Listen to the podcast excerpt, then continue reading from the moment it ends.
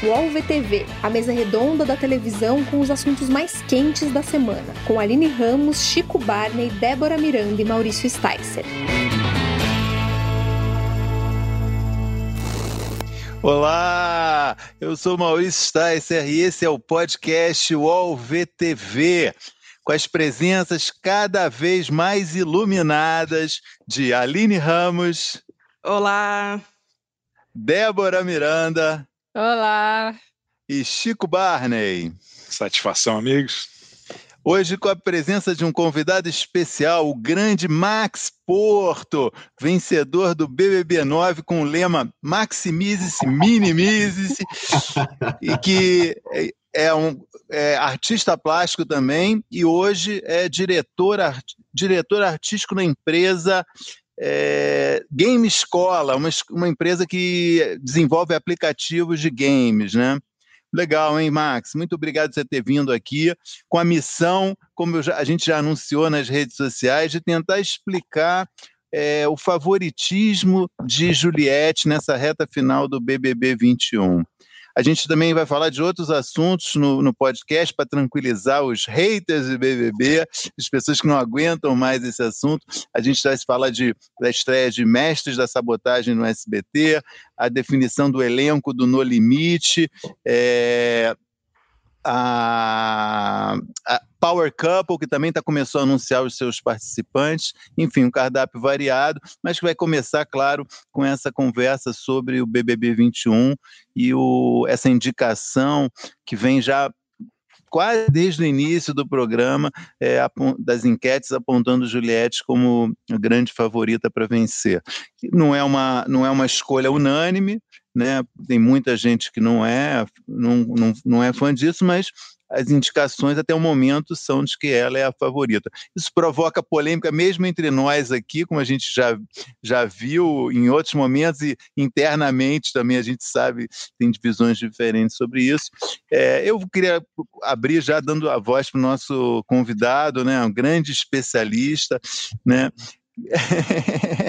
falasse um pouco, desse uma geral, assim, como você viu esse BBB 21 e como a gente chegou nesse ponto é, de por que, é, que Juliette aparece como bem favorita para ganhar agora um milhão e meio. Quando você ganhou foi um milhão, né, Max? Pois é, boa tarde a todos vocês, meus queridos especialistas em Big Brother. Boa tarde para você que está em casa nos assistindo também. É, pergunta fácil, né, Maurício? Obrigado. Você já me joga na fogueira assim, vai lá, você se vira. É, eu, eu, eu, quero trazer para vocês uma, uma ideia, né, uma conclusão que eu cheguei recentemente, que é a seguinte: o Big Brother é o mesmo, tá? Desde o primeiro, é a mesma dinâmica, os mesmos conflitos, as, as mesmas emoções humanas, aquele, aquela coisa toda. O que vem mudado, o que tem mudado ao longo desse tempo todo é o comportamento social de uma forma geral, a internet. Temos agora né, mais de um ano de pandemia, as pessoas em casa também confinadas, todo mundo no seu Big Brother particular. Então, assim, todo esse fenômeno, né, graças a, a Deus, né, essa coisa do, do, Big Brother voltar a ser o que era antes, né, a, a, a era dourada do Big Brother, a gente tem muito por conta dessa soma de fatores. Né? Então, assim, muito do que se fala hoje em dia desse fenômeno, dessa. Eu vi em edições passadas, em anos passados, a diferença é que não tinha o, a, a, amplitude da, da, do Vox Populi, que hoje em dia é a internet, que é o grande parlamento. Né? Hoje em dia você, todo mundo tem expressão, todo mundo tem fala, todo mundo tem opinião na internet. Antigamente essas opiniões eram expostas apenas na, na, na mesa do bar, né, no, no, corredor do trabalho, no fumódromo, enfim, no elevador. Ou você viu quem foi eliminado ontem do Big Brother?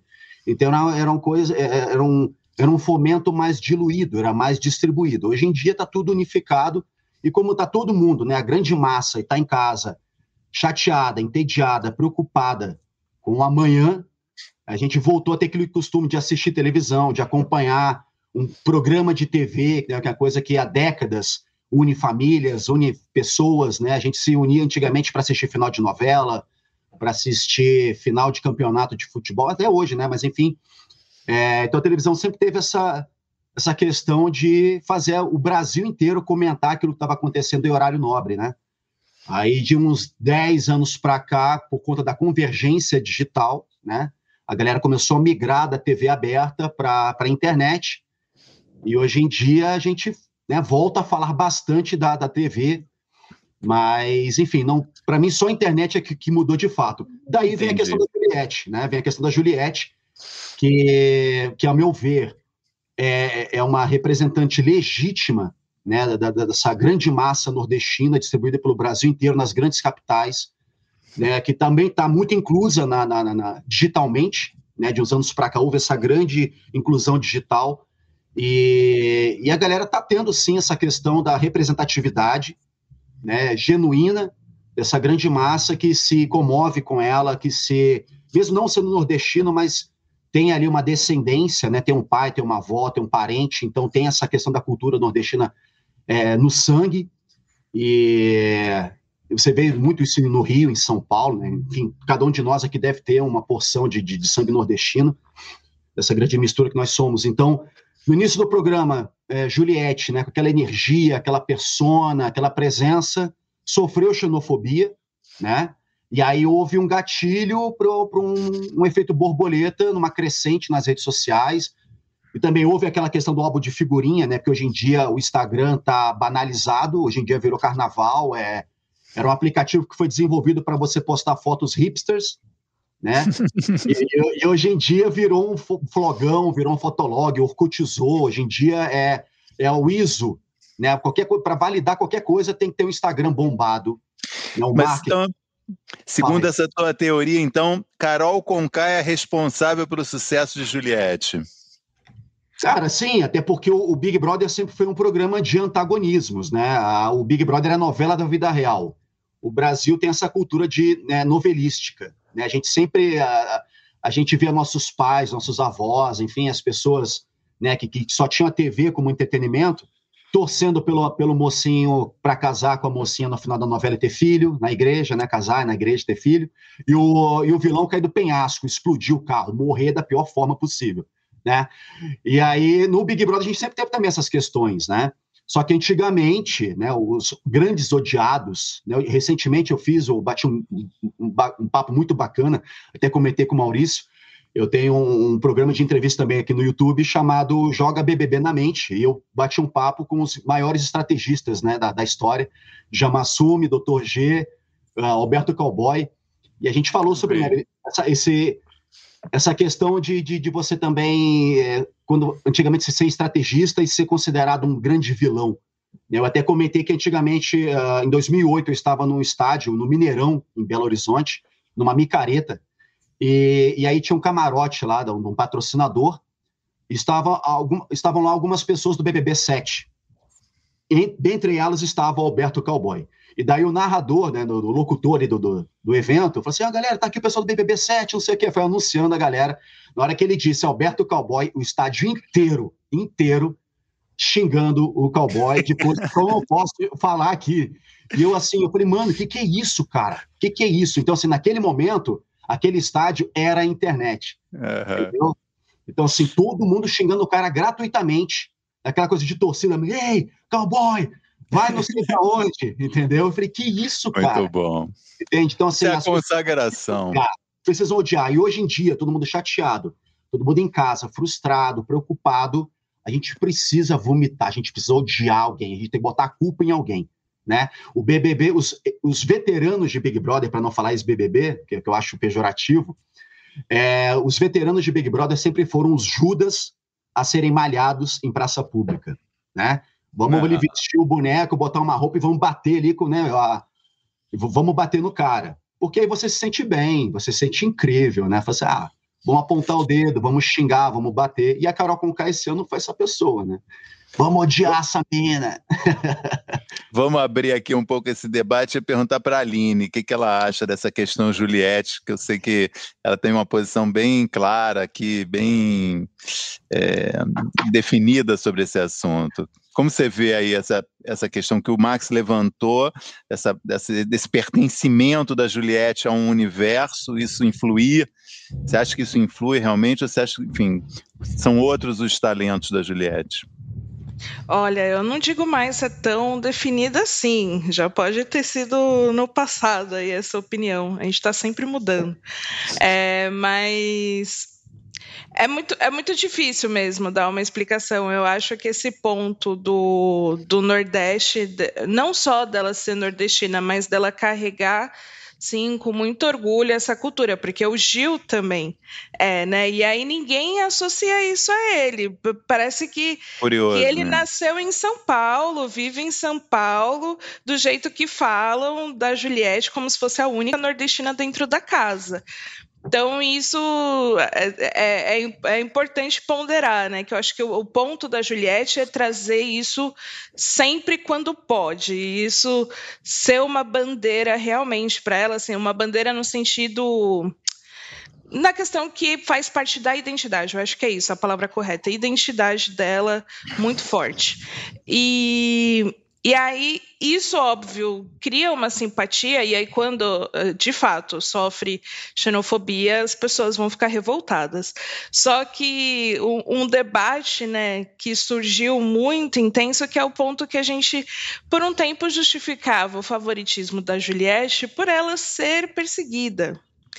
E aí que depois de um tempo todo mundo se deu conta que falou assim, será que ela realmente é perseguida? Porque, né, saíram as pessoas que em teoria, né, perseguiam ela ou na prática, porque teve sim alguns momentos ali. Só que aí é, é esse ponto, né, de quantas vezes ela foi para o paredão, quem de fato odeia ela ali dentro da casa. E aí eu acho que o ponto não é que a Juliette foi perseguida, ela foi subestimada desde o começo.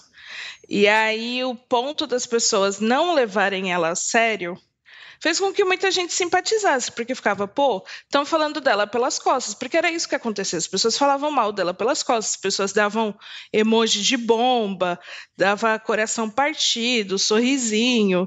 E, e aí a galera ia ficando, pô, mas ela não fez nada, por que estão agindo, é, agindo com ela dessa forma? Então, acho que esse fato dela sistematicamente ser subestimada por pessoas diferentes e por motivos diferentes fez com que ela fosse ganhando força.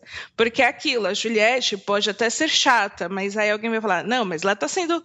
Mas falaram isso, isso, isso dela. E é verdade, falaram dela. Não tem como negar, isso são fatos. Então, acho que é uma mistura disso, que os defeitos dela foram colocados debaixo do tapete pelo cenário ao redor dela. Não é necessariamente porque a Juliette é a participante mais forte ou a jogadora mais brilhante, é mais porque as pessoas ao redor dela facilitaram e também não colocaram ela no paredão.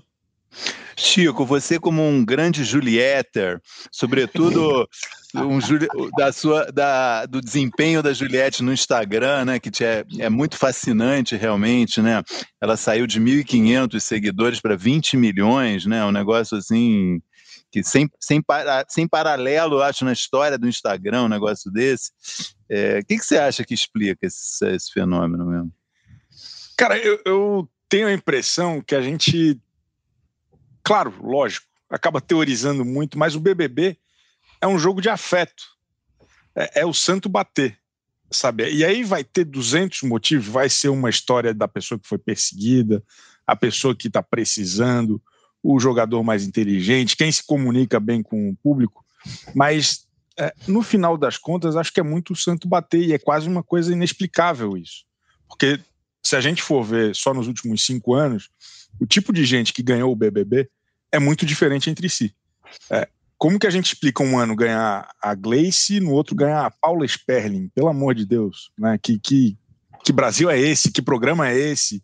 Quem é que está assistindo isso? Então, no final ou, das contas... Ou a Emily e a Thelma, né? A Emily e a Thelma. É, é, é incrível, né? E, e, acho até que no... Te, teve um tempo, talvez, que os perfis eram é, é, é, mas, pô, é isso aqui tem cara de campeão, isso aqui parece que vai ser bom. Mas hoje em dia, no final das contas, no final das contas, é, todo ano é alguma coisa diferente, é uma história diferente, é um afeto diferente.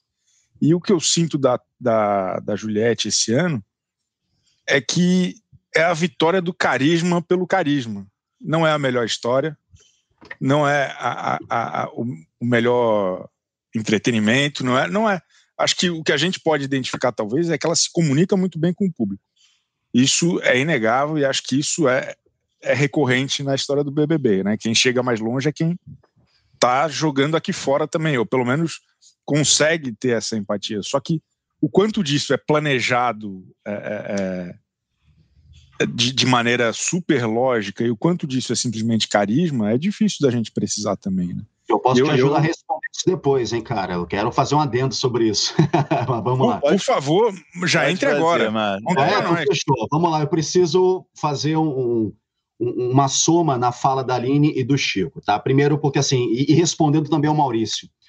É, primeiro que quem está lá dentro não tem a menor noção do que acontece fora mesmo. Para mim, uma grande surpresa foi eu sair e ver que eu tinha esse favoritismo.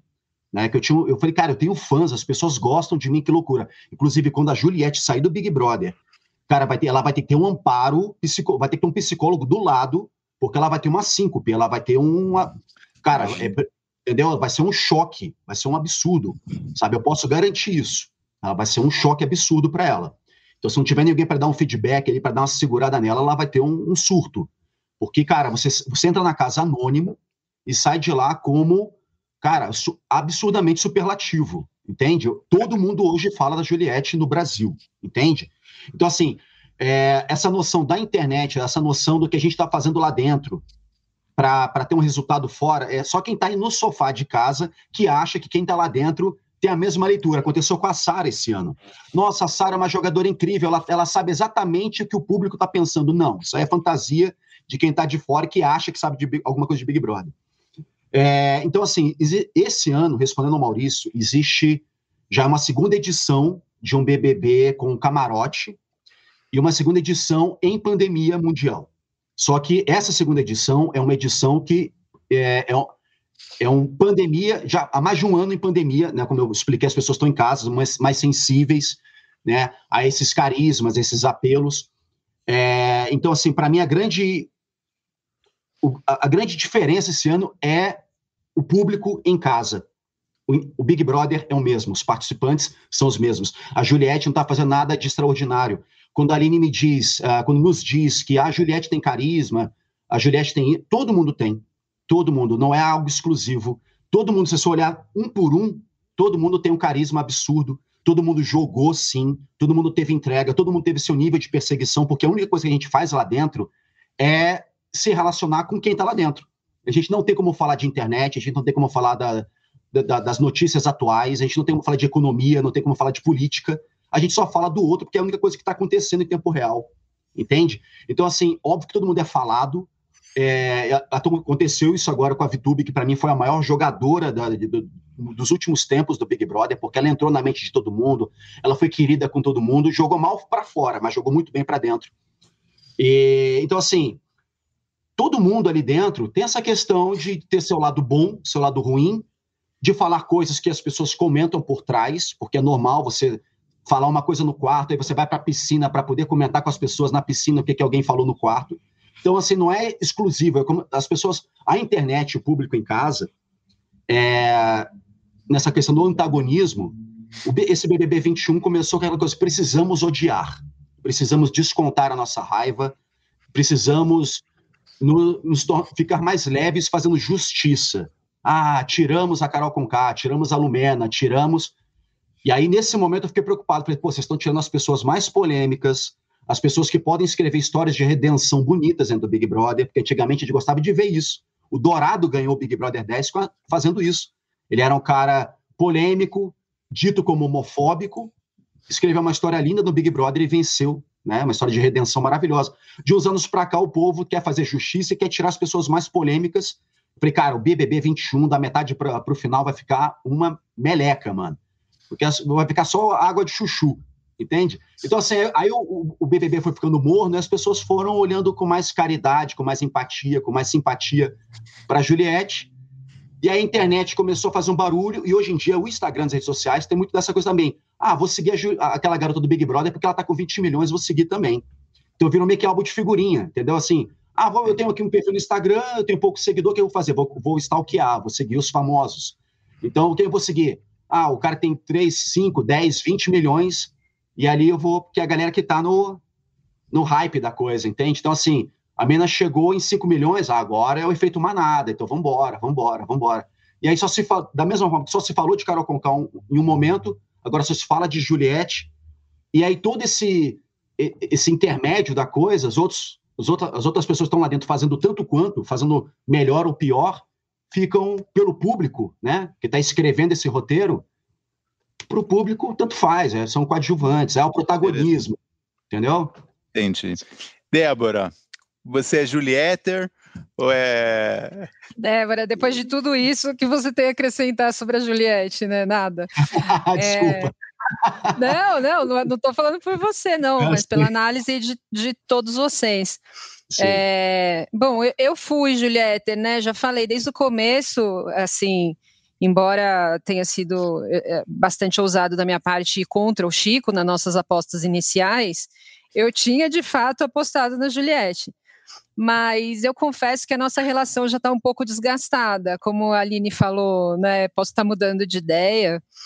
É, eu acho isso é, de tanto, um pouco isso que o Max falou, eu acho que de tanta eu não sei se a Juliette faz isso porque ela não ganha nenhuma prova. Então, como ela não ganha nada, ela tenta equilibrar pelo outro lado, de tipo, não, vou conversar com todo mundo, vou tentar ganhar um espaço aqui, vou. Mas é, eu, eu tô meio desgastada com ela já, assim. Eu acho que ela tem conversas muito longas, umas DRs gigantes o tempo inteiro. Eu, eu, tenho ficado um pouco cansada, assim. E eu confesso que eu tô numa vibe, né, nessa, eu tô gostando um pouco dessa vibe que o Max citou mais de redenção, de querer ver um jogo, tal. Eu tô gostando pra caramba da Arthur. Eu tô chateada dessa que ele tá meio perto de sair aí, segundo as enquetes do UOL. Eu acho que tem outras histórias que são interessantes e estão crescendo. Óbvio que é muito difícil você tirar a Juliette a essa altura do campeonato do favoritismo, né? Não é, acho que não é muita a questão, como o Chico falou aí, com os olhinhos brilhando, declarando amor com palavras bonitas, é muito carisma, né? É, isso é de fato, acho que a questão do Nordeste é muito forte também, e ela é muito acho que ela é muito real quando ela fala disso, né? Ela dá muita, ela gera muita empatia, muita identificação com as pessoas. Isso é uma coisa muito importante, né, para o Big Brother. De novo, como o Chico disse, um jogo de, de afeição, Afeto. né? Uhum. É. Então, afeição existe essa palavra? Inventei existe. agora. Não, então, tá. existe. É isso, tá. existe. então, eu tenho esses pontos. Eu acho que nem lá nem cá. Não tô mais uma Juliette, é, assim, fanática vejo que ela tem seus pontos positivos, sua simpatia e tal, mas eu, eu, tô, eu tô me interessando por outras histórias nessa etapa final aí. Acho que esse paredão é um paredão que está mexendo bastante com a casa, assim, obviamente pelo olhar externo, né? Está sendo bastante é, disputado, muito ali as pessoas estão desesperadas nas enquetes de todo mundo, né? Na, na internet, no Twitter, é, o jogo virando o tempo todo. Acho que ainda tem, ainda tem boas histórias ali para além de Juliette. Eu fiquei bastante aliviado ouvindo todos vocês, porque eu posso é, entendo melhor os meus sentimentos, que também, como se trata de, talvez de uma questão de afeto e de carisma, para mim realmente não bateu, sabe? Eu acho a Juliette uma das participantes mais chatas que já apareceram no BBB, não só nessa edição, em todas as edições. Assim, eu poucas vezes vi uma participante tão chata, tão carente, tão é, um jeito tão é, cria umas relações tão complicadas, cobra tanto sentimento dos outros. Eu realmente é, é, para mim não bateu. É, e eu fico agora aliviado de saber que eu, eu, eu tenho esse direito, que não é uma coisa. Teve, não estou falando, não estou sentindo nada de errado em relação a isso, né? Quer dizer, eu acho, eu, eu entendo, para mim realmente as primeiras duas semanas do BBB foram decisivas para essa história, para a construção dessa história, né? A, a, gente não mencionou aqui ó, a rejeição, o, o, tratamento grosseiro do Fiuk e a Juliette, né, no início do programa, que foi uma coisa muito forte, né? Uma coisa ofensiva mesmo, né? E depois o tratamento da Carol Conká, que é, acho que foi, de, foi determinante, né? Esses dois momentos, a primeira e na segunda semana, criaram realmente uma. colocaram a Juliette numa posição horrível, e eu entendo que tenha gerado é, afeição, carinho, vontade de confortá-la. Ela foi acolhida pelo público nesse, nesse ela... momento. E, e, era um público que estava sedento por, a, por acolhimento. É. Ela herdou é um pouco a história do Lucas. Exato. É, são patamares totalmente diferentes do que aconteceu lá dentro. É. Mas acho eu... que boa parte do público estava muito disposta a adotar alguém para chamar de tadinho. A Juliette deu sorte também. Eu, eu, preciso também fazer uma exposição aqui com relação ao que o Maurício colocou, é, com, é, nessa questão do, das duas primeiras semanas terem sido contundentes para toda a narrativa é, sequente né, do, do BBB 21. É, eu lembro que assim que começou o Big Brother, e eu até vou usar mais uma vez a Sara como exemplo, já nas primeiras semanas, já que ela tinha, nas, nas minhas redes sociais, quando fazia qualquer tipo de postagem sobre o BBB 21, as pessoas vinham comentar, hashtag Sara campeã. Ah, Max, quem você acha que vai ganhar o Big Brother? Eu falei, gente, pelo amor de Deus, esse é o Big Brother mais extenso da história. O Big Brother é um jogo fascinante, justamente, ele tem essa duração extensa, justamente para que o mocinho vire bandido e o bandido vire mo é, mocinho, entende? Para que todos esses dramas pessoais tenham tempo de se desenrolar, para que as pessoas possam aflorar seu, seus lados bons e ruins, entende? Por isso que é um jogo extenso. Aí já na primeira semana a pessoa já quer definir. Eu até usei um exemplo para um seguidor, falei assim, cara, é a primeira é, é que nem você chegar, esperar para poder ver Vingadores Ultimato, um filme com três horas de duração. Aí você senta, depois de dez anos de história que a Marvel está contando, aí você tem ali né, o ápice da coisa toda. Você vai no cinema, você senta e você. Aí você tem aquela cena do. Para quem não viu Ultimato, Vingadores Ultimato, desculpa, mas vai aqui um spoiler, tá? Já tem dois anos do filme, não assistiu porque não quis. Mas é o seguinte: tem, em 10 minutos de filme, o Thor vai lá e corta a cabeça do Thanos. Meu Deus! Ah, Chico, foi mal. Foi mal. Sinto muito, vacilou. Ó, você tá doido? O Rubinho, o Rubinho. então, assim. Tá te zoando. Naquele momento, naquele momento, eu falei assim: pô, que isso, cara? Acabou o filme. Qual é a graça? Aí tem todo o desenrolado do filme, três horas, tudo se construindo, se desenrolando, se respondendo, para no final a gente ter aquela cena incrível. Então, assim, o que está acontecendo? Começou Big Brother, a galera já queria matar o Thanos de cara, definir o jogo de quatro meses de cara.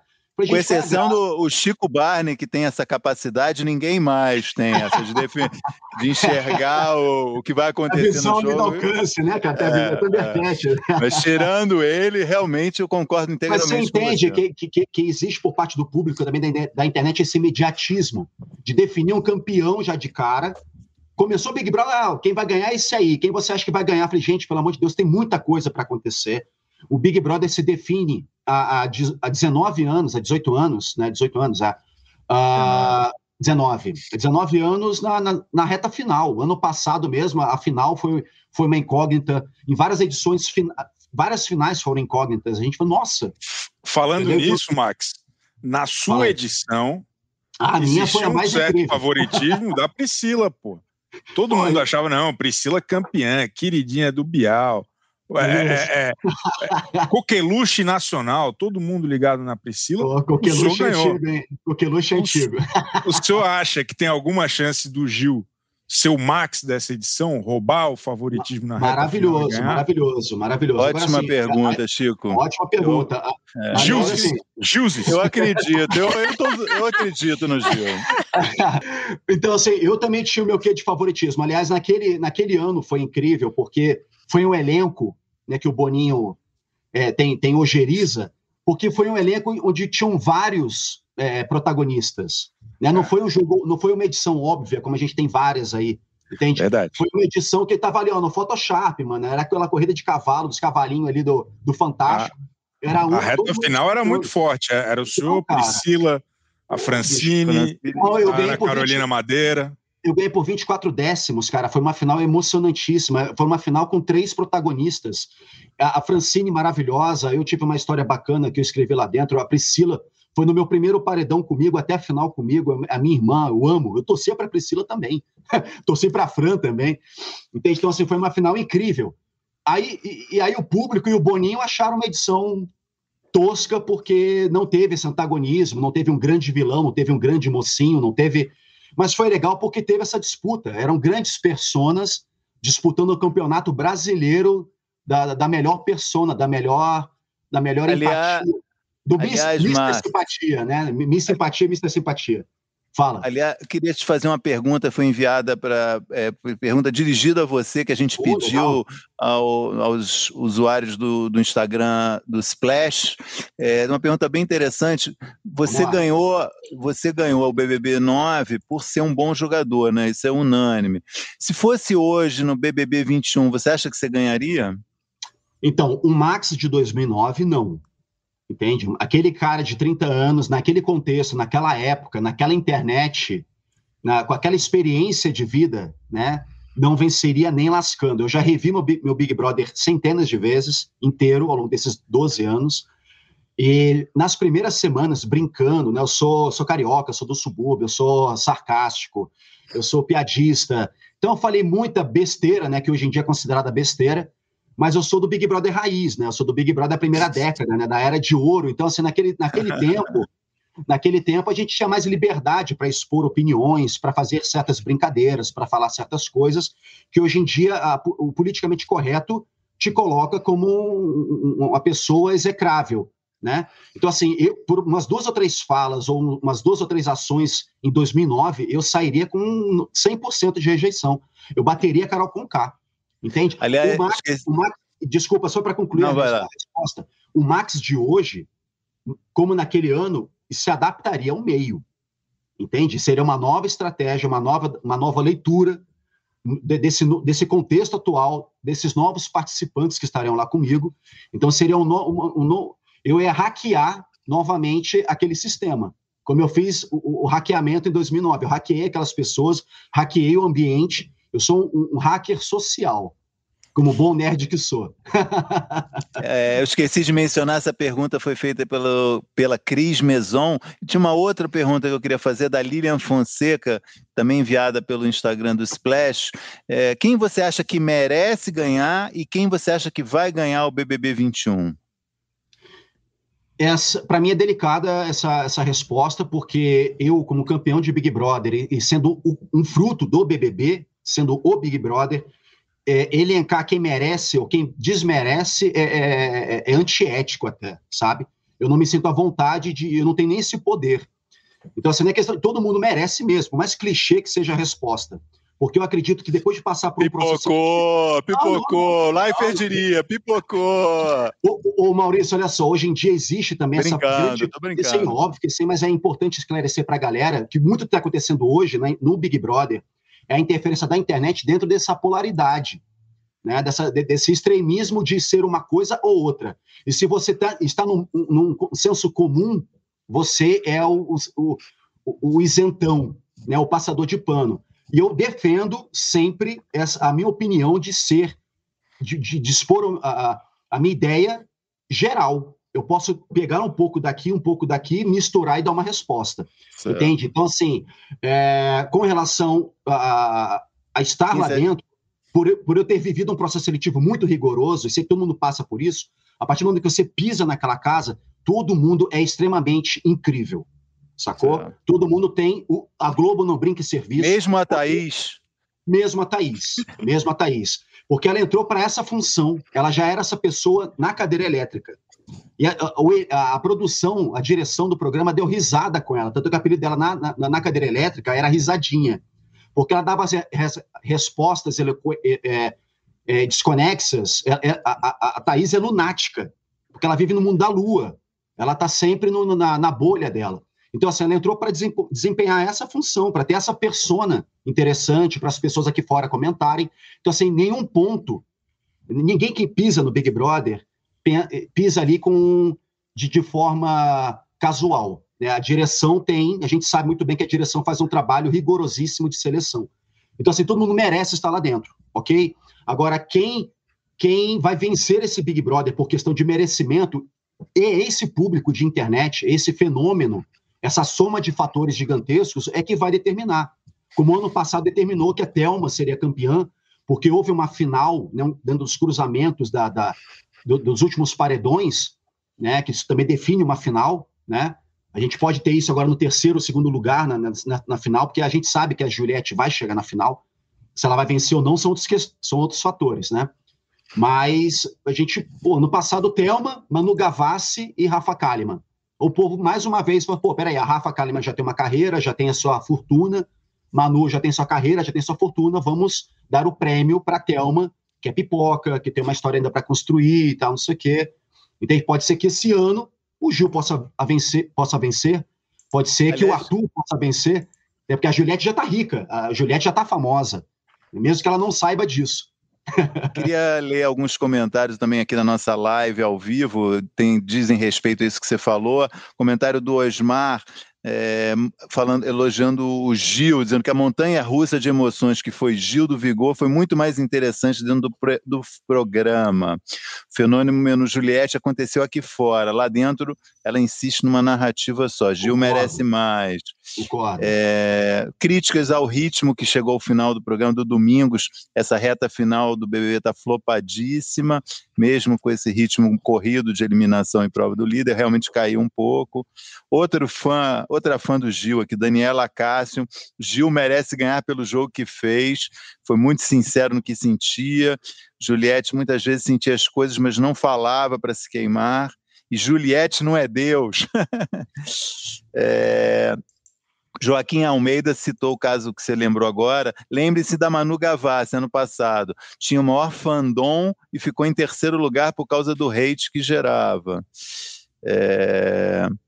Comentário piada aqui do Ricardo Selegato. Se Juliette fosse um podcast, os cortes seriam fantásticos, mas o programa completo seria entediante. Ah, isso pode explicar um pouco o fenômeno Juliette de popularidade, né? A questão Exatamente. da edição também, como é que a, a Juliette está sendo envelopada e sendo entregue para o público em casa também, né? Edição, né? É, o Mr. Edição, né, seu Maurício? Como a gente sempre Exatamente. costuma falar. É, o usuário I Guess I'm Floating, gostei do nome. Eu jamais vou entender como uma participante que perde em todas as provas, não é perseguida, foi somente em três paredões até o momento e ontem deixou claro que a falta de protagonismo está incomodando. Enfim. É... Ó, aqui um elogio a você do João Fiasque. Max é meu jogador favorito do BBB. Até hoje, o participante que melhor conseguiu equilibrar jogo interno e externo. Muito obrigado, irmão. E ah, aqui olha um comentário eh, sobre a, sobre a Juliette que tem a ver com o que vocês, você, Max, falou, com o que o Chico falou. Daniela Ferreira, Juliette puxa a memória, e a Aline falou, Juliette puxa a memória afetiva das pessoas, ela parece com a avó de todo mundo. Não tem como lutar contra isso. Só Chamou de bate, velha. Chamou de velha. Só legal. quem bate na mãe, só quem bate na mãe não gosta da Juliette. Não é verdade. Eu não é vou verdade. levar pra terapia essa aí. Não, eu também, pô. Tá dizendo que eu bato na mãe, pô. Não é verdade. Minha saudosa mãe infelizmente não está aqui para poder dizer, mas testemunhar. Se defender. Não, é né? É, não, eu que tenho que me defender, né? Isso, é. Me defender. Isso, é como uma boa mãe, né? defender o filho. É, respeitadora de quarentena. Juliette é a favorita porque soube sustentar a narrativa de perseguição da segunda semana do reality. A ponto mas ela não sabe que está sendo perseguida, cara. Esse que é o problema. Ela não sabe o que está sendo. É, é o público que está é um tendo, essa sensação, entende? É, mais uma ponto. vez é a ótica do público em casa achando que quem está lá dentro está vendo o que está acontecendo aqui fora. Não é isso. Ela não tem a menor noção de se ela é favorita, perseguida ou ela é vilã. A gente não tem essa noção lá dentro. Érica Coutinho lembra um ponto que a Aline já lembrou. O povo esquece que Gil é nordestino também. Isso é muito interessante mesmo, esse fenômeno. É que mais? Eu, essa questão do fenômeno também da Juliette é relacionada ao Nordeste também vem muito por conta dos administradores da, da uhum. conta dela do Instagram, que tem feito uma, um carimbo sensorial através das imagens, né, da, da, das fotos, ela com chapéu de nordestino, toda a estética. Já, já o, eu até vi no Fantástico, né, recentemente, uma matéria falando sobre os administradores do, dos perfis, né, Aí você tem desde os mais profissionais, com agências, com publicitários, com aquela coisa toda. E tem, como no caso do Gil, que é um amigo dele de faculdade, que está cuidando pessoalmente, está pedindo para os amigos cuidarem, como foi no meu ano também, né? Eram os meus amigos que cuidavam das minhas redes. E hoje em dia a coisa se profissionalizou bastante, né? Eu fui um dos pioneiros nessa questão de botar uma amiga minha, assessora de imprensa, de botar uma outra amiga minha para cuidar também do meu pessoal, de ter uma, essa minha amiga assessora de imprensa cuidando da, do Orkut na época, das redes sociais, para organizar a torcida. Eu, eu, eu, vejo que eu fui ali meio que um, uh, o cara que meio que desencadeou esse efeito borboleta, assim, né? Em 2009 para cá, depois com, uh, quando acabou o Orkut, virou Facebook, quando veio o advento também do Twitter no Brasil, né? Daí começou as coisas de hater, internet interferindo. De 2009 para cá, a coisa meio que se profissionalizou. Mas na questão do Gil, acho que tem muito na, na, a questão da bandeira também do para o Gil ser associado à questão do, do LGBT, e mais, né? Enfim, a sigla cada vez aumenta mais, que bom, mas é cada vez mais inclusiva, mas está difícil de decorar. É, mas o Gil está com essa bandeira né, gay, né? Ele já fez até um apelo, né, na, naquele voto lá uhum. Na, na, questão quando ele foi líder e tal. E a Juliette está com os administradores na internet, com 20 milhões de seguidores, fazendo também essa batendo forte nisso, né? Enfim, como a gente aqui perguntou, eu acho legal a gente aqui mostrar aqui mais opiniões, acho que interessantes, são muito variadas mesmo, essa percepção, né? Uh, Roberto, fã da Juliette. Juliette tem talento, canta, faz maquiagem, fala bem, argumenta, se comunica, corta o cabelo, é linda, estilosa, fotogênica, exalta o Nordeste. O Gil é o entretenimento é vazio isso. e tosco. É, uma boa, boa Não, agora é do Gil, não. Não. Qual a necessidade? Não, é, é. é a mania que o povo tem, a mania que o povo tem de para poder levantar uma pessoa, você tem que derrubar outra. Qual a necessidade? É... Tava bonito ali falando bem da Juliette, podia ter, ter terminado aí. Mas para que acabar com o amiguinho depois? Não Exatamente. tem a menor necessidade. É o clima de Fla-Flu nas redes sociais. É, porque é, hoje em dia, para você amar, você tem que odiar alguém. É. Para ser alguém ser Renato, bom, ser Renato Ramos levanta um, um, ponto. Juliette pode até merecer o favoritismo, mas esse favoritismo tornou o programa sem graça. Basta ver os números, de os números das votações dos últimos paredões. A culpa Agora, é do público. A culpa é do é. Mas continua com audiência. O pessoal, pessoal é. só não está votando, mas continua assistindo o programa. É, mas o BBB continua também faturando bastante, né? Isso é que importa para eles. Né? Esse ano já passou da casa dos 3 bilhões, até onde eu sei, já passou da casa dos 3 bi. o, Lucas Prata Fortes, dando prestígio aqui para o nosso, nosso podcast, comenta: a grande questão é: Juliette é uma máquina de carisma, ponto que foi mencionado aqui, que gera identificação em um bocado de gente. Eu vejo Maninha se reconhecendo nela lá em Sergipe. É isso, é isso. É isso mesmo, né? Acho que a, acho que a gente conseguiu mais ou menos, eu acho, dar um panorama do que é, né? Aqui na, nas nossas cinco vozes e mais essas vozes todas aqui da gente, pessoas que estão assistindo a gente, eu acho que a gente conseguiu é, passar um pouco, né? A, imagem e tentar explicar um pouco esse fenômeno, Juliette. É, Max, é, tem alguma coisa aqui para finalizar que você gostaria de dizer sobre esse BBB 21? Cara, eu, eu, o que eu posso dizer sobre BBB 21 é que, enfim, ah, já está definido. É, foi uma edição interessante, muito mais no início do que no final. E, e, me preocupa, né? Por um lado, foi o que salvou o BBB, a história do Big Brother foi a questão do camarote, a questão da, da internet, dessa reconvergência, né? Da, da, da Globo, mais uma vez, é, é, fazer uma, uma jogada de mestre, trazer a galera da internet para a TV aberta. Isso aí, desde o ano passado, a gente está vendo que está funcionando bastante.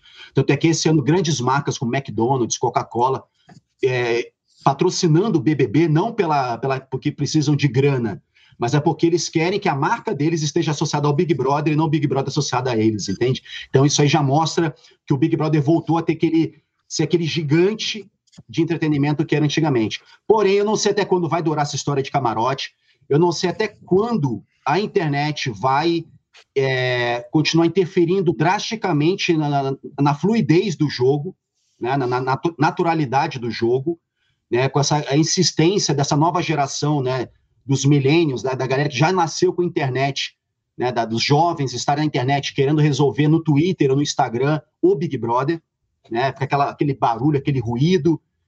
Eu, então, assim, eu me preocupo com o futuro do Big Brother a partir de agora, entende? Não porque o Big Brother ainda vai longe porque dá dinheiro. Quando der dinheiro para a Globo, vai ter o Big Brother 50. Mas é, essa naturalidade, eu estou percebendo muito essa questão. Ah, eu gostava mais era da sua época, porque o BBB Raiz era muito mais legal. Cara, é a mesma coisa. O que mudou foi o público, e espero que em breve o público comece a, comece a, a entender novamente que o, o, grande barato do Big Brother é deixar a galera lá dentro fazer o que tem que ser feito, cara. E a gente parar de interferir tanto aqui fora. A gente tem que interferir só na hora de votar, mas no seu julgo, no seu julgamento. É que nem a questão da eleição. Né? A gente está se aproximando também de eleições presidenciais. Em vez da galera se deixar levar pelo efeito manada, cada um faz o seu julgamento e na hora de decidir, cada um faz a sua decisão. Boa. coisa mais justa, entende? Do que nessa, ah, vou votar porque geral está votando, eu vou votar também. Então vamos ter mais cuidado com isso, porque o BBB ele só reflete a nossa sociedade. Tudo que acontece lá dentro é o que é o reflexo daqui fora. Quem está lá dentro, as pessoas que estão lá dentro somos nós, né? O espírito, Boa. quem nós somos. Então vamos ter cuidado com isso aí. Para encerrar, Max, você ficou triste de não ter sido chamado para o No Limite? de forma alguma, porque é o seguinte, eu como nerd, sedentário, gamer, geek, preguiçoso, que odeia água fria, não come peixe, Cara, eu, eu, eu, eu, não ia durar dois dias lá dentro. Eu não ia durar, mano. Assim, e, da, e, outra coisa, se me chamassem pelo meu espírito jogador e aguerrido, eu falei, ok, vamos lá. Porque eu sei o nível de entrega que eu vou ter, o nível de desafio que vai ser vamos conversar esse cachê aí, vamos negociar, porque de graça eu não vou, não. Fica a dica, Boninho, para o próximo No Limite. Max, super obrigado aí pela eu sua agradeço, participação. Prazer Acho que sempre. a gente a gente conseguiu, acho que aqui, clarear, é, pelo menos para mim, clareou bastante aí essa questão que Juliette no BBB 21. Acho que foi muito bacana. Super obrigado, tá? Eu agradeço. Muito obrigado, Maurício. Muito obrigado, Débora. Muito obrigado, Aline. Chico Barney e você que está em casa e que ajudou a gente a fazer esse papo bacana aqui. Valeu, galera. Obrigado pelo convite. Sempre um prazer. Vamos trocar de canal? Não perca o novo documentário de Movidoc, o selo de documentários do UOL. BBB Casos de Polícia conta como casos polêmicos fizeram Big Brother Brasil parar na justiça. Para assistir, entre em youtube.com/movidoc. Muito bom. Maximizou aqui o nosso, nosso podcast, Max. Gente, é, acho que de BBB a gente já, já foi bastante, né? É, vamos, pensei a gente podia falar um pouquinho, é, pelo menos mencionar, é, eu pelo menos queria falar um pouquinho sobre Mestres da Sabotagem, que o SBT estreou, e a gente podia falar um pouquinho sobre o anúncio do elenco do No Limite, que já causou polêmica aí, porque tem muita gente do BBB 18, enfim. Chico Barney está revoltado. É. Deixa eu dar um, dar, um, dar um pitaco, não sei se mais alguém, se mais alguém quiser também falar, me avise. É, eu queria saudar o SBT por ter finalmente ter estreado. É, esse é um formato estrangeiro, né? Já fazendo muito sucesso já há muitos anos no, no Discovery, Mestre de sabotagem, da sabotagem. Tem uma, uma é, uma premissa diferente de outros programas de culinária, que é, é cada participante tem a chance, num leilão, de é, propor pegadinhas que vão ferrar os outros participantes. Uma coisa tem um lado meio é, quase infantil às vezes, algumas coisas, mas que é engraçado. Então, no primeiro episódio, uma das, uma das prendas, os dois caras tiveram que cozinhar com os ingredientes em cima de uma bacia d'água, uma mini piscina, uma coisa super um perrengue, assim achei interessante o programa e foi vice-líder de audiência na estreia, mas não foi assim também uma super audiência, mas foi uma audiência razoável para o SBT. Eu fiquei feliz de ver o SBT investindo nisso, já é uma coisa que deu muito certo para eles. Né? É o sexto programa de competição culinária que o SBT faz. E queria registrar aqui que eu fiquei satisfeito. Acho que é, Muita gente acha que foi mal lançado porque está disputando com o BBB, devia ter esperado para lançar um pouquinho mais para frente, daqui a duas ou três semanas. Mas, enfim, não sei se alguém quer acrescentar alguma coisa aí sobre esse assunto. Eu gostei que a gente usou a palavra prenda. Só isso prenda. que eu quero, eu quero destacar. A palavra é boa. Eu, sobre esse programa, eu queria dizer que eu, eu me contentei com o texto do Maurício, por enquanto a respeito da, da estreia. Talvez em algum momento eu assista, mas Ah, tem um atrativo, que eu sei que foi o que você gostou mais do meu texto, que é o apresentador é o Sérgio Maroni, que era um sonho dele há muito tempo, né, ser apresentador, né, ele falou que é, ele fez várias novelas, né, na Globo, depois na Record, foi, é, foi, foi, Dez Mandamentos, o papel dele é, foi Ramsés, né, o, o grande vilão da história, foi um um negócio marcante. E recentemente, nos últimos anos, eu vi que ele estava com essa, essa ambição de virar apresentador. Acho que ainda tem muito, muito caminho pela frente, mas pode ser que dê certo. Não foi mal ele como apresentador. É, e sobre o elenco do No Limite, isso eu sei que é um assunto mais vai fazer mais sucesso aqui no nosso podcast. Quem quer falar? Eu acho que o Chico tem que falar primeiro. Vamos lá, Chico Barney, a palavra é sua. Eu, duas coisas muito importantes. Eu fiquei escandalizado com a quantidade de pessoas do BBB 18, que eu achei que tinha sido um BBB bem sucedido. Mas se estava todo mundo disponível para participar, quer dizer que não deu certo. O povo não rendeu, não deu certo depois do BBB, então é, é Vamos preocupante. Chamar. Seis pessoas. Né? Se a gente for considerar que, além disso, ainda tem a Ana Clara no BBB Debate, Rede, sei lá o quê, é, é o, a edição mais é importante. tudo dominado. É a edição mais importante da história recente. Acho que o pessoal lá da Globo tem um carinho muito grande. Outra questão é, é que eu gostaria de frisar aqui, escrevi a respeito, inclusive, é a ausência do Adson Neri, o Adbala. Hum. Fiz, um, ah, fiz uma, lágrimas, nota, de, lágrimas fiz uma nota de repúdio e na mesma hora recebi um áudio dele muito elucidativo explicando que ele foi cotado. Ele só não pôde entrar por questões aí de cunho é, é secreto. Mas em breve, talvez, se, se esse formato vingar, se tiver em 2022, eu tenho a convicção que a Adbala estará entre os participantes e acho que é merecido. Acho que a gente quer ver a gente presepeira e divertida na TV senti falta disso no elenco. Certo. Muito eu bem. senti falta do Lucas Galina. Perfeito. Alguém assim com um pensamento muito fora da caixinha, assim. É o egoísmo que... do No Limite, né? É, ele, ele tem isso na, na, Eu concordo com a senhora. Acho que também faltou. E, mas eu acho que sobre esse elenco, o grande destaque para mim já é a princesa, a Jéssica, que no seu Instagram já está construindo toda uma narrativa assim muito peculiar para o No Limite. Parece que ela está indo para qualquer outro reality, menos para o No Limite. Que ela está postando tá umas fotos, chapéuzinho, falando da questão da princesa e, e enfim, é, é, algo muito lúdico e Ai, surreal. E é, e é incrível. E vai ter o príncipe. E vai ter o príncipe. Quem? É, Quem vai ser? É o André. O ah, o André. O André, o André, o, é o é. príncipe, o cara que é. foi apelidado por Fernanda Keula como príncipe, vai ter que enfrentar agora a princesa. É um debate Entendi. real no, no limite. Incrível, incrível, Olha, tá incrível, assim. E teve. Quem foi que postou uma foto ainda o que pintou no pente o biquíni com camuflagem, com aquele tecido camuflado.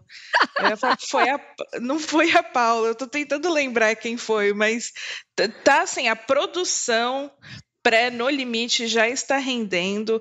Eu quero acompanhar muito a Jéssica. Ela vai, ela vai repetir muito Levanta a Cabeça, vai. princesa. A Pra gente coroa, vai ficar com ódio dela. Cai, né? Levanta a cabeça, senão a coroa cai, não é isso a frase? Exato. Enfim, é. aí eu acho que o ponto é, pelo menos, o BBB 18 rendeu figuras assim. É. É, eu, eu, também não entendi realmente essa predominância. Acho que foi uma coincidência, talvez, de gente disponível, né? Aliás, aliás, seria até interessante ter um making off desse elenco, né? A Globo podia falar, daria um bom programa, até um especial, como foi feita a seleção do, do, do elenco do No Limite, né? Como foi se reencontrar esses ex-participantes, né? Porque, assim, assim, pelo que eu, eu converso, já conversei muito, já entrevistei muito ex-BBB, to, assim, 95% quer voltar para a Globo, para fazer alguma coisa na Globo, fazer qualquer coisa. Então não deve ter tido uma dificuldade de conseguir trazer as pessoas, né? Então, realmente ter algum critério houve na seleção dessas pessoas. Eu, Não está claro achei... qual é. Ah. Deixa eu só falar que avisaram que foi a Carol Peixinho que pintou o biquíni para poder entrar no clima do No Limite. Registro necessário, importante. Fala, Débora. É, eu, eu não entendi nada, nem só o BBB 18, mas os BBBs, assim, eu achei na real um pouco eu falar preguiçoso vai ser pejorativo, mas um pouco fácil ali essa seleção, sabe? Ah, vamos fazer só ex-BBBs, que, enfim, é relativamente fácil da gente trazer, tem esse sentimento que você já falou, né, de que todo mundo tem vontade de voltar. Eu acho que a, a fama na TV ali, você tá ali, deve ser uma coisa viciante para algumas é. pessoas, é. então é muito difícil quando você cai no esquecimento, né? Então, acho que muita gente estaria disposta. Então, acredito que tenha sido até uma seleção fácil de ser feita, assim, sabe? Não sei, acho que tem pessoas que podem ser legais, né? A Iris, tô, tô aguardando muito a Iris também, uhum. mas não sei, também a gente poderia descobrir novo, novos personagens, né? Não, não, não fiquei super mega empolgada com esse No Limite BBB aí. O Wanderson, Vamos ver o Wanderson Ferreira aponta que ele acha que o, essa, é, essa, esse revival do BBB 18 está ligado à grande rivalidade Gleice-Kaysar. Enfim, no, talvez os outros sejam um entorno disso aí, mas, enfim. Não, não e é aí ficou aí. uma coisa meio, parece que ficou meio profissional do Big Brother, sabe? Por exemplo, a gente deu uma matéria com a. Ai, sempre confundo o nome dela, se é Eliane ou Elaine, a que ganhou o primeiro no limite. Enfim, é desculpa, eu, eu não me lembro se é Elaine ou Eliane, mas é, e era muito legal, porque ela falava que ela era uma pessoa que não fazia exercícios, ela não tinha, né, ela não era malhada, ela não tinha uma forma física super pronta para enfrentar aquilo, que ela não gostava de comer bicho, então emagreceu pra caramba, foi perdendo peso, né? Eu, eu acho que esse sofrimento da pessoa comum sendo colocada em situações né, no limite, é, é, é o, forte do programa, né? Agora, né, nessa seleção, já estava vendo, por exemplo, a Paula Morim é, contratou o Minotauro para treinar ela, para ela ir para o No Limite. Tipo, né? Perde um pouco da espontaneidade ali do negócio, de você ver uma pessoa como você, uma pessoa comum que não tem um preparo físico do Minotauro no No Limite, né? Então, é, eu, eu tenho esse olhar de que talvez pessoas normais renderiam mais no programa. BBB. Débora não viu e não gostou. Não, no eu limite. vou ver ainda, mas eu tô, tô comparando com o que eu já vi, né? No limite raiz, no limite né, original, a verdade, né? não essa fantasia aí de beijos, BBBs, né? Tá certo. A propósito, tá treinando, né, para ir para No Limite. É. A propósito, também a, a, a, Record vai estrear também em maio o seu Power Couple, a gente já mencionou aqui com a Adriane Galisteu como apresentadora, e está fazendo um esquema de divulgação mais ou menos parecido com o que a Globo fez já nos, últimos BBBs e agora no Limite, de, divulgando ao longo da programação. Só que ela optou por uma escolha diferente, que é ao longo de seis dias é, anunciando dois ou três casais por, por intervalo comercial durante é, a novela Gênesis.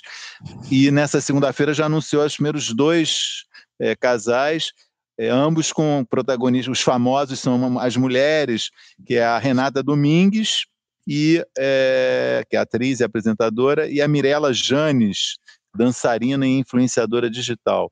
E até o final da semana vai ter o elenco completo do Power Couple vendo, é, sendo divulgado pela televisão. Estou bastante ansioso, assim, estou bastante ansiedade, expectativa com relação a esse Power Couple. Vai ter uma toda uma, uma nova configuração do programa, mudaram algumas, alguns dias de atividade, as provas vão ser mais simples, o que eu achei isso excelente notícia, por causa da pandemia, não vai ter aquelas né, aquelas gincanas em, em, absurdas, vai ser uma coisa mais chão, e enfim, torcendo aí para um, ser uma diversão boa em maio para gente. Eu tô mais animada para o Power Couple do que para o No Limite. No Limite, é. Também, inclusive Power Cup é todo dia, né? O No Limite, se eu entendi, é uma ou duas vezes por semana só que vai ter, né? Programas, né? Ou eu estou enganado. Não é, não é diário, né? O No Limite. Não, né? O que eu entendi, acho que duas vezes, né? Duas Foi vezes, o que eu né? guardei. Posso estar É. errada também. É.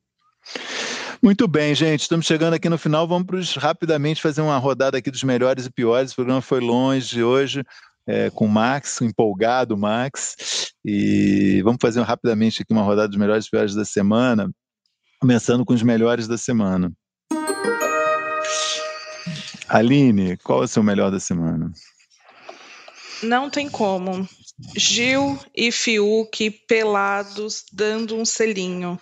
Acho que não só pela questão de que isso é engraçado dentro do BBB, nessa altura do campeonato isso rolar, é, a gente tem que comemorar, mas também até pelo, pela questão da televisão em si. Isso ser transmitido em rede nacional, um beijo entre dois homens acho que ainda assim é algo que merece ser registrado e celebrado, porque é raro.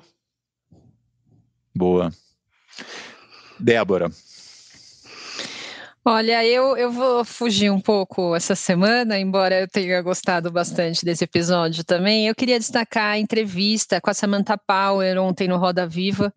É, eu acho ela uma personagem muito admirável, importante da política americana, ela é diplomata, enfim, falou muito. É, eu já tinha visto um documentário sobre ela na Netflix, ela trabalhou na gestão do Obama e agora ela está junto com o, o, atual presidente, falou sobre vacinação, falou sobre é, políticas para ajudar o mundo todo, né? Como os Estados Unidos pode ajudar o mundo todo aí no coronavírus. Eu achei que foi muito, muito legal, muito importante. E que bom que o Roda Viva tem trazido tanta diversidade de assuntos, né? Tantas pessoas diferentes e às vezes mais difíceis, né? De entrevistar, com acesso um pouco mais restrito. Eu acho que está tendo discussões muito legais no programa, então eu queria destacar. Chico. Gostaria aqui de é, é, elogiar a iniciativa da transmissão do Oscar no Globoplay com o Marcelo Adneu, Paulo Vieira e a Luciana Paz. Bem não engraçado. pelo resultado final em si, que acho que não foi perfeito, não foi a melhor coisa da semana, não foi super bem é, estruturado, mas pela iniciativa. Acho que aponta para um caminho muito legal do que, que a Globo pode fazer naquela janela da, do, do streaming como alternativa para quem não se importa muito com a, a indústria cinematográfica de, de, de, Hollywood ou de qualquer lugar como eu, é, é, um jeito de entrar no assunto sem, sem pirar, sem ser um negócio muito catedrático. Na transmissão, que também é legal, a transmissão principal é muito boa também, da Maria Beltrão, é, é, com a Dira Paz e o, e o Arthur Chechel. Mas acho que foi um, um bom. apontou para um caminho muito legal do que a Globo pode fazer, não só nesse evento, mas em outros. E acho que quanto mais Adnet, Paulo Vieira e Luciana Paz a gente tiver, melhor para todo mundo. Eu queria, desculpa, Maurício, eu queria só, só, apoiar isso que o Chico falou, porque eu também acompanhei e eu achei muito legal, porque antigamente a gente ficava com aquele negócio, né? Ah, o fim da premiação só, porque tinha Fantástico no mesmo horário e tal. Foi muito legal eles terem colocado a premiação toda, né? Ter dado para a gente acompanhar num, num canal extra ali dentro do streaming. Eu também gostei muito. Eu ia só é, adicionar que na hora que me chamou a atenção é que tem um componente de risco que é pouco comum na Globo, né? Quer dizer, uma coisa que tem um tinha ali uma espinha dorsal de roteiro, mas muito improviso, né? Muita inserção, muita, muito espaço para o improviso, né? Numa transmissão. Tudo bem, não é na televisão, mas era uma live, mas ainda assim uma live padrão Globo. Eu acho que é, eu achei muito legal esse componente. A coisa que mais me chamou a atenção, falei, ah, é corajoso você fazer né, dentro da Globo. Não, a Globo é muito, muito roteirizado, certinho, abrir espaço para um negócio desse, né? E, num, e, porra, numa estrutura Globo, né? Aquele Exato. cenário lindo, Exatamente. uma captação cinematográfica, na, na comparação às lives que estavam acontecendo na mesma hora, tipo, lives muito legais, de, sei lá. É, do choque. Do, do omelete, do choque de cultura, mas é. daí o choque de cultura era que nem nós aqui. É, né? é. E, o que é muito legal, incrível. Mas ter aquela estrutura ali foi bacana, foi um Foi muito bacana mesmo. Bom, o meu destaque da semana vai para um fato que só vai acontecer na semana que vem, que é vai acabar o BBB. Isso para mim é o melhor da semana. Essa perspectiva que vai acabar o BBB para mim é o melhor da semana. A luz no fim do túnel. Exatamente. É, vamos então aos piores da semana. Começando com a Aline. Olha, indo ainda nessa história de Oscar, é algo que me chateou muito, achei péssimo, foi o comentário do Chechel sobre o Daniel Kaluuya, que ele recebeu o Oscar de melhor ator coadjuvante por Judas e o Messias Negro. E aí o Chechel falou da questão dos olhos dele, que o Daniel dificilmente conseguiria fazer um filme mais suave por causa dos olhos e falou de Corra. E aí acho que isso entra em alguns estereótipos racistas. Talvez ele é, isso vem até de uma construção mesmo do cinema, principalmente do terror, em que coloca pessoas negras sempre com o olhar regalado e isso enfim, vem num ponto de animalização, tem, tem todo um estudo mesmo sobre isso, sobre esse estereótipo de pessoas negras dentro do cinema, e aí usando assim o grande filme, né, que, que ele teve destaque, é metade do filme ele é um personagem suave, e aí metade ele está ali, né, sofrendo e de fato sendo assustado e passando por perrengues. E aí é o ponto que o olho arregalado dele está no cartaz, é só isso. Então achei uma análise é, muito rasa sobre o trabalho desse ator, que num momento assim de, de premiação, né, de até de ser histórico, né, que ainda a gente tem esse ponto de pessoas negras sendo premiadas no Oscar, que isso é marcante. E aí, né, um, é, essa redução do trabalho dele e reforçando estereótipos racistas. Queria convidar aqui o Chechel a dar, dar um comentário dele sobre essa observação. Acho é, muito. Vi outras pessoas também fazendo, não sei se ele respondeu. Seria legal até ele estar tá aqui convidado se ele quiser falar sobre esse assunto aqui no nosso podcast. Débora, o seu pior da semana. Olha, eu quero destacar mais uma vez o comportamento do nosso presidente, que xingou a repórter Driele Veiga, que trabalha na filiada da SBT na Bahia, de idiota. Acho que, é, enfim, passou já de todos os limites o relacionamento dele, a falta de respeito que ele tem com a imprensa. É, sei lá, não tenho nem o que falar, só acho lamentável, pior da semana. Chico. É, já que eu falei de Globoplay, queria é, criticar também o, a potência daqueles servidores. Liberaram a transmissão do Marcelo Adnet é, é para todo mundo, né? era, era de graça, mas foi meio impossível ter uma, um entretenimento estável durante a noite de domingo. Assim, ficava travando toda hora, era, acho que era um fluxo de gente muito grande conta de Oscar, por conta de BBB, por conta disso tudo, foi, foi bem complicado. Sei que eles estão trabalhando bastante para melhorar aí, mas domingo foi, foi meio ruim, viu? Continuem trabalhando, né? É, por favor, contamos com vocês. Eu, eu, o meu pior da semana eu voto com a relatora Débora, também tinha registrado aqui, achei muito mais uma grosseria absurda né, do presidente, com uma jornalista estava lá fazendo seu trabalho, fez uma pergunta, é, ser desqualificada e porque ele não, queria, não quis responder a pergunta. Não é a primeira vez que isso acontece, muito pelo contrário. Eu acho importante. Eu senti falta, eu achei, eu até escrevi, o SBT é, mostrou né, porque a, a repórter da TV Aratu, que é afiliada do SBT na Bahia, o, o SBT mostrou no seu principal telejornal a cena, mas eu senti falta de um comentário. Acho que tudo bem ter mostrado já foi importante, mas acho que era importante também a emissora se posicionar e dar um apoio público à, à repórter. Isso eu senti falta. É isso. No, no, só no ponto levantado pela Aline, eu li um texto Bem, bem legal do Miguel Arcanjo Prado, no Notícias da TV. Ele escreveu quem, sobre esse ponto também, né? Quem tiver o interesse, acho que vale dar uma lida, que acho que é um, um, uma leitura complementar ao que a Aline falou. Interessante. Levantou essa, esse ponto, é. Beleza, gente. Acho que é isso, né? Foi bom, últimos, últimos sete dias de BBB. E muito obrigado aí. Eu esqueci de pedir um like aqui na nossa transmissão no início, peço agora um like que ajuda a nossa mensagem chegar a mais fiéis e infiéis. E muito obrigado aí quem participou, quem ouviu, quem mandou perguntas. E até semana que vem. Valeu. Tchau. Tchauzinho. O AlvTV tem apresentação de Aline Ramos, Chico Barney, Débora Miranda e Maurício Sticer. Edição de áudio de João Pedro Pinheiro. Produção de Laura Capanema e Lígia Nogueira. Coordenação de Débora Miranda e Juliana Carpanês.